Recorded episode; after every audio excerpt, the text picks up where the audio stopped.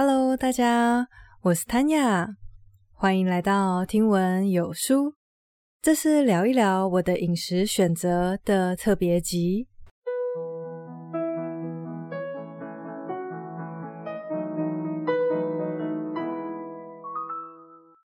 今天想先特别谢谢上礼拜有帮我填问卷的大家，因为 Podcast 的这种创作形式比较难跟听众产生互动。所以我真的非常的珍惜你们给我的所有回馈。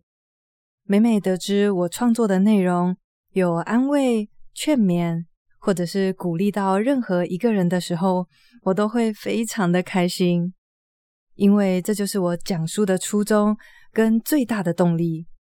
最后，关于问卷，我想说的是，因为有留下资料的人不多。所以，如果你在接下来的这个礼拜填问卷加上留资料的话，收到我亲手寄出的小礼物的机会几乎是百分之百哦。所以，赶快去填问卷吧。那么，紧接着我们就开始今天的特别集喽。这一集是想要来跟大家分享我这两年追求健康饮食的路程。一开始会先来了解为什么我会踏上。改变饮食的这条路，其实有一个契机。接着是在我探讨健康饮食的这条路上，遇到了什么样的困难？我做了哪些思考？参考了哪些书籍？以及我最后得出来的答案。今天这一集的主要目的，其实不是要告诉大家我现在这样吃就是最健康的，而是想要分享。我在这个过程当中所得来的体悟，还有一些我以前不知道的事情，希望借此可以让大家更看重自己的饮食选择，可以更多的去了解我们每一口吃下去的食物，对我们自己的健康本身、对环境、对这个世界究竟会有什么样的影响。那么，我们就开始吧。先谈谈我以前的饮食状况，正确来说是二零一九年以前。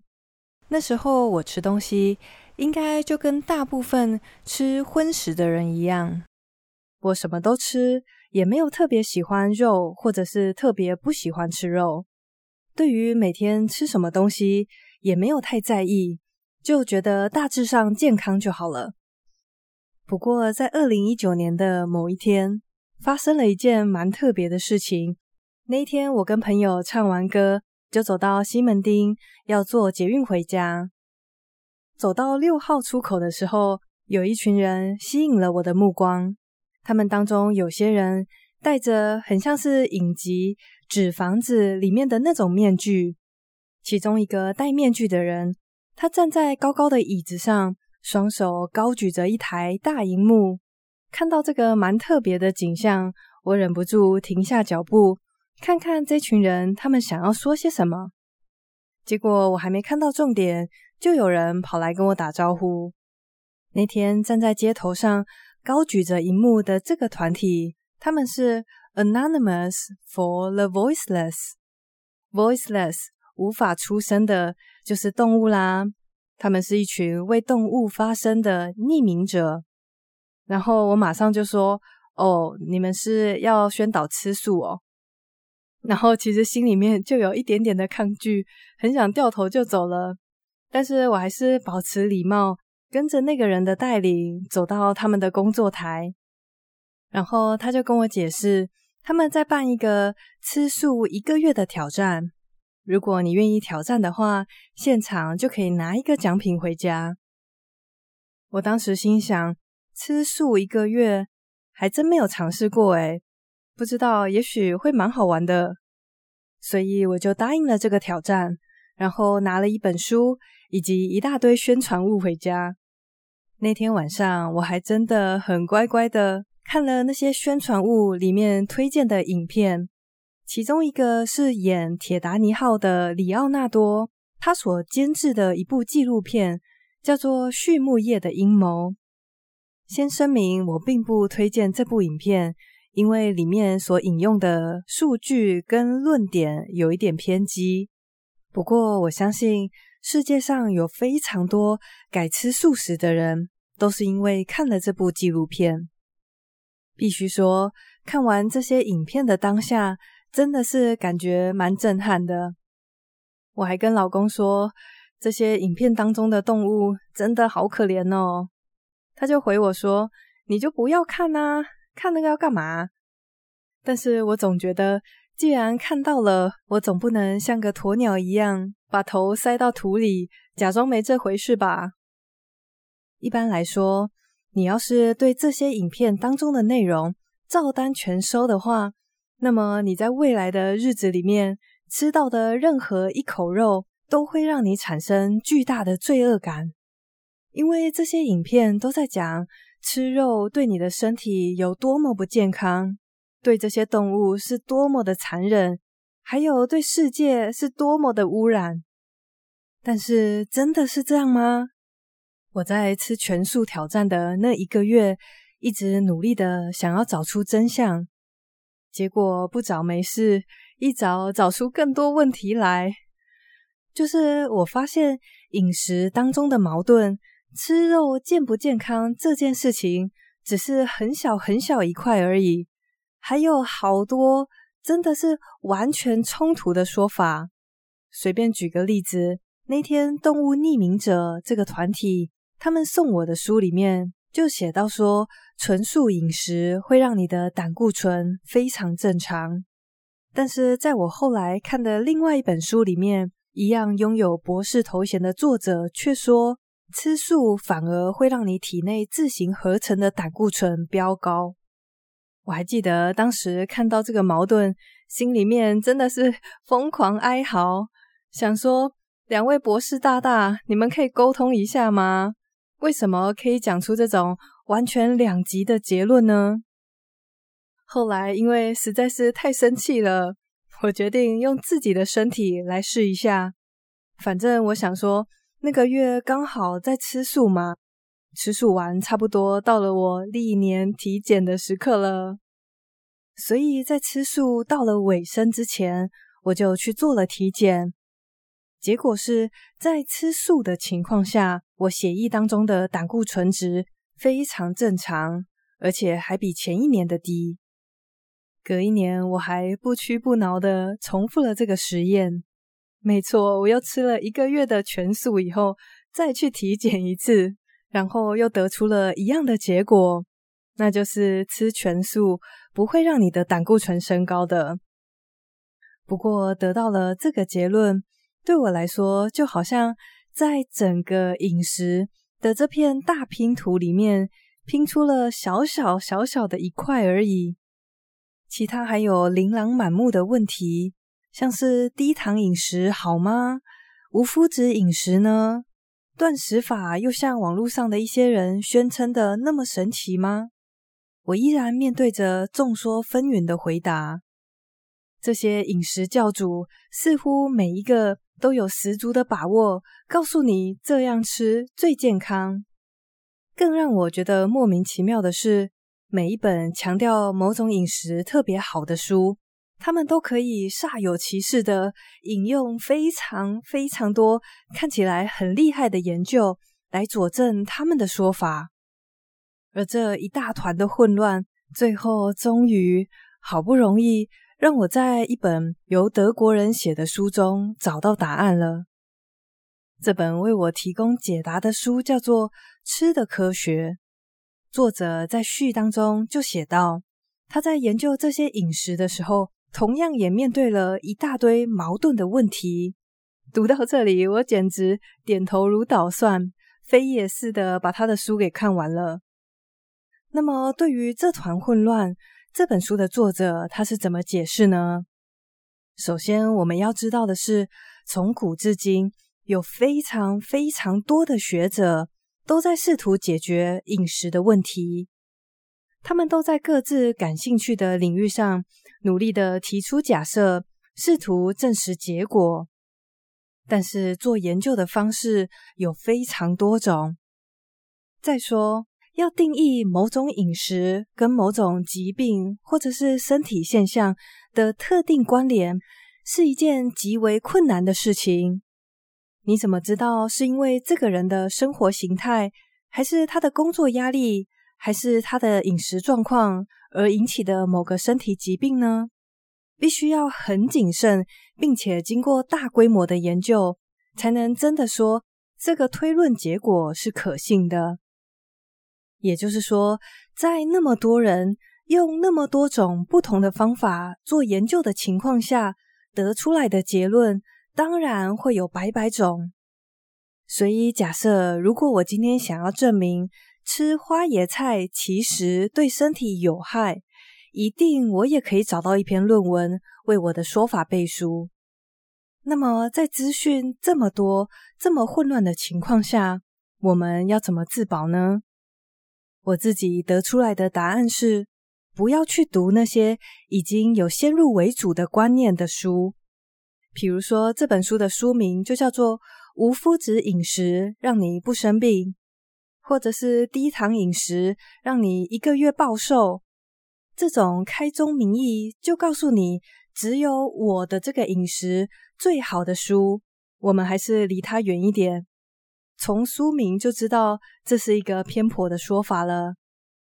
那么到目前为止，我最喜欢的两本书就包括了有刚刚提过的《吃的科学》。还有另外一本，我在第九跟第十集有分享过重点的《科学实证最强饮食》。这两本书的作者，他们有一个共同点，就是他们所写出来的东西是参考了非常非常大量又具有公信力的研究。什么样的研究会被作者称为有公信力呢？如果某一个论文，可以登上知名的医疗期刊，那表示它有一定程度的水准跟参考价值。原因是要登上这些期刊的论文，必须先通过同僚的审查制度，也就是说，会先被一群专业人士给挑战。这个论文的研究方式，它的推论跟导出来的结果，如果不够严谨，是绝对没有办法通过同僚审查而登上期刊的。除了找有公信力的资料以外，两位作者还参考了非常多的统合研究。什么叫做统合研究呢？顾名思义，它就是统合某一类资料的大型综合研究。就是，比方说，今天有很多很多人写了关于牛奶的研究，对吧？然后，统合研究就是指他把这些所有研究牛奶的论文、资料跟报告拿出来做一个统合整理，等于是又在高一个维度的资料，可以说是更加客观的。由于这两本著作的内容让我觉得非常的可靠，而且两本书里面讲到的论点大致相同。所以我追求健康饮食的路虽然还没有结束，但是也在这两本书告一段落了。那么回到一开始的问题，全素饮食真的那么好吗？在我读完这些书以后，我得到的结论是，全素饮食是非常健康的。唯一要特别注意的就是，全素饮食者。必须要额外的补充维他命 B 群，因为你如果蛋奶肉都不吃的话，你的饮食里面会完全没有 B 十二这种重要的维生素。那么，既然全素饮食那么健康，我为什么没有变成素食者呢？因为我相信孔夫子说的中庸之道，过犹不及。一种饮食方式，如果走向极端，比方说完全不吃淀粉，完全不摄取脂肪，或者是吃全素，把胆固醇的摄取量降到零，我个人是会避免去走向极端，以分散风险。当然，如果我说为了中庸之道，所以我不能放弃吃肉，这个也太冠冕堂皇了。这当中也是有方便自私的理由，因为尝试过全素饮食，我知道真的很难做到。虽然我们的素食人口比例是比世界平均还要来得高，但是大部分的人吃的都是蛋奶素。你在外面要找到全素的东西，还真的不是很容易耶。大家有兴趣的话，也可以注意看看。不过，即便我没有完全放弃吃肉，我在饮食上也是做出了非常大的调整。